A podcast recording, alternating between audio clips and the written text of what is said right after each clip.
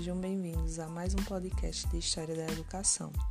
Me chamo Samara Priscila da Silva Farias Dantas, estudante do curso de Pedagogia na Universidade Estadual da Paraíba 2021.2. E o tema desse episódio é sobre o Bispo de Hipona, Santo Agostinho, e as suas concepções educacionais. Em seguida, eu vou apresentar uma breve biografia de Santo Agostinho, já que sua vida exerceu uma influência significativa em sua obra, e ao estudar suas propostas, são criadas condições para uma maior compreensão do fenômeno educativo, que marcou os homens desde os primeiros séculos até a atualidade. Discussões nesse sentido possibilitam uma visão mais crítica da educação, mesmo nos dias de hoje, à medida que viabilizam avaliações de modo a relacioná-las às propostas anteriores. Ao estudar as propostas educacionais de Agostinho, são criadas condições para uma melhor compreensão do fenômeno educativo, que marcou o homem desde os primeiros séculos até a atualidade. Discussões desse sentido possibilitam uma visão mais crítica da educação. Mesmo nos dias de hoje, à medida que viabilizam as avaliações de modo a relacioná-las a propostas anteriores. Agostinho, antes de mais nada, foi um homem muito piedoso e tem uma enorme preocupação em querer conhecer a verdade. Ele fala quanto demorou para encontrar essa verdade, que era o próprio Jesus que estava dentro dele. Parafraseando uma de suas falas, ele diz o seguinte: abre aspas. Eu procurei tanto a verdade e a verdade estava dentro de mim. Fecha aspas. Presente trabalho tem como objetivo principal compreender o processo de interiorização proposto por Santo Agostinho, na busca pelo verdadeiro conhecimento. Dessa maneira, será possível compreender a importância dessa proposta na concepção agostiniana da educação. Tal estudo justifica-se quando se leva em conta a influência exercida por Santo Agostinho, que não ficou restrita apenas ao seu tempo, mas transcorreu na Idade Média e chegou até a atualidade, de modo que ele ainda é considerado um dos maiores nomes do cristianismo. Ao estudar as propostas educativas agostinianas, é necessário, em primeiro lugar, compreender o que o motivava a apontar os caminhos aos homens daquele tempo. Santo Agostinho viveu em um período no qual o Ocidente europeu se encontrava em uma desorganização, em função da crise política, econômica e social que o Império Romano estava passando e das invasões bárbaras que estavam acontecendo, o que acarretou em sua dissolução. Em função disso, o homem encontrava-se em conflito e foi a Igreja quem assumiu a direção desses homens e da sociedade, visando atender às suas necessidades.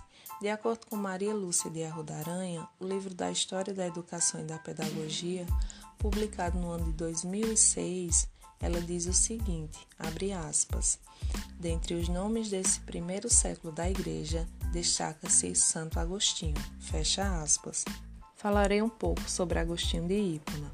Aurelius Augustus Hiponenses nasceu no dia 13 de novembro de 354 d.C., em Tagaste, na África, e morreu em Hipona, no dia 28 de agosto de 430. Estudou em Tagaste e Madaura, cidade vizinha para onde foi aos 13 anos de idade estudar gramática. Foi a Cartago, graças à ajuda de um amigo. Foi estudar retórica e aos 16 anos concluiu seu ensino superior. Agostinho foi professor em Tagaste, Cartago, Roma e Milão. Escreveu inúmeras obras, entre as quais podemos citar Cidade de Deus e Confissões. O seu trabalho específico sobre a educação é um pequeno livro de magistro ou do mestre, no qual dialoga com Adeodalto, seu filho de 16 anos. Buscando acalmar o seu espírito inquieto, ele tornou-se adepto ao maniqueísmo, uma religião fundada por Mani, baseada no dualismo bem e mal. Essa doutrina também não conseguiu suprir as suas dúvidas e por isso ele se afastou dela e aproximou-se do ceticismo. A filosofia cética é pautada na dúvida e ela também não conseguiu satisfazê-lo. Após o contato com o bispo Ambrósio, com as leituras que realizou das cartas de Paulo Apóstolo e também por influência do neoplatonismo, Santo Agostinho converteu-se ao cristianismo no ano de 386 e recebeu o batismo de Ambrósio no dia 24 de abril de 387 e tornou-se bispo de Hipona alguns anos mais tarde.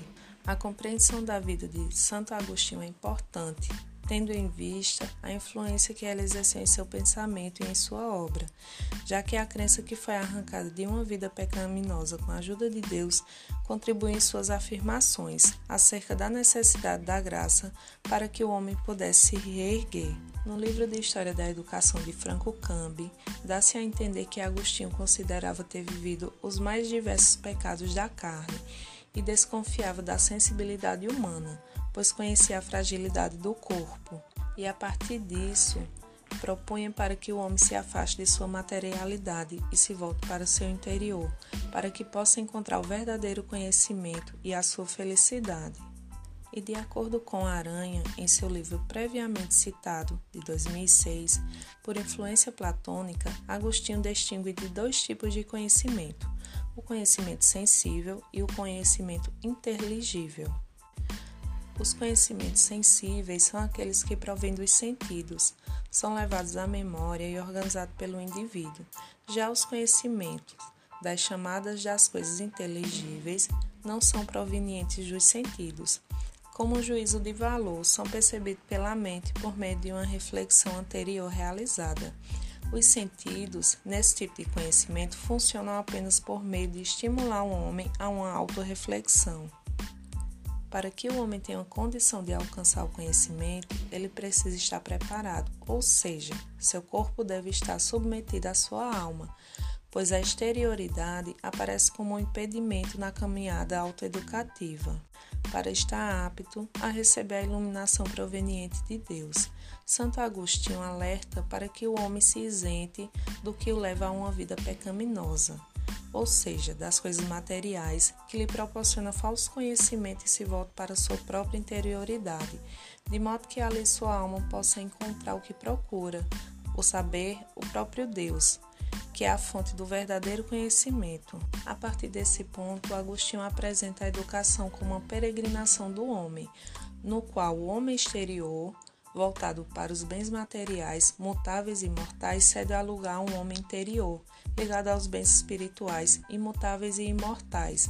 Conforme dito por Agostinho, abre aspas, o homem exterior muda, seja pelo progredir do homem interior, seja pela sua própria debilidade. No primeiro caso, será para transformar interiormente para melhor, até vir o som da trombeta final, quando reencontrará sua integridade nunca mais se corromperá nem prejudicará os outros. No segundo caso, cairá no plano dos mais corruptíveis das belezas, isto é, nos planos do castigos. Fecha aspas. Agostinho, 1992, página 111 e 112.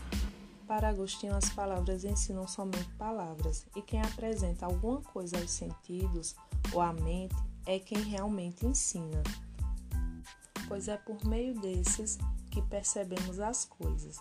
Quando uma pessoa não vê a coisa que se fala, pode não acreditar nas palavras. Já quando ela vê o que está sendo afirmado, ela aprende. Mas esse aprendizado não se dá por meio das palavras, mas sim das próprias coisas que atingem os seus sentidos. Com relação ao conhecimento inteligível, que não se dão pelos sentidos, Agostinho acredita que o indivíduo não conhece por meio das palavras, mas pela contemplação que realiza do que Deus revelou para a iluminação divina, de modo que as palavras o capacita a enxergar o seu interior.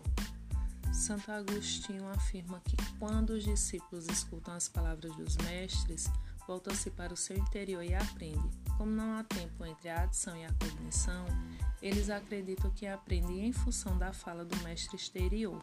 Entretanto, mestre e discípulo encontra-se na condição de ensinado, já que o verdadeiro mestre é a verdade, como a ambos, que ao instruí-los igualmente faz com que concordem dessa maneira para Santo Agostinho, Cristo é o único mestre da verdade. Santo Agostinho foi um dos maiores responsáveis pelas concepções educacionais, não só do seu tempo, mas também na Idade Média sendo que sua influência chega até os dias de hoje. Foi feita uma breve contextualização que possibilitou a compreensão da motivação de Santo Agostinho em apontar caminhos para homens de seu tempo, visando formá-lo de acordo com os princípios cristãos. Como considerações finais, acreditamos que as ideias de Santo Agostinho sobre os elementos que caracterizam a subjetividade no contexto da educação são relevantes por causa da atualidade do tema da educação.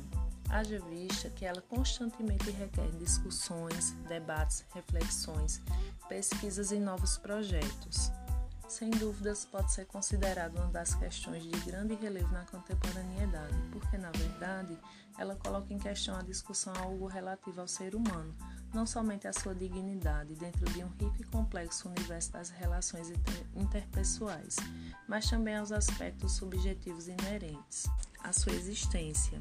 Isso justifica, então, a viabilidade e a necessidade de estar sempre colocando em debate a educação. Por fim, me despeço agradecendo a atenção e recomendo que dê uma passadinha nos outros episódios da nossa turma. Então, até a próxima!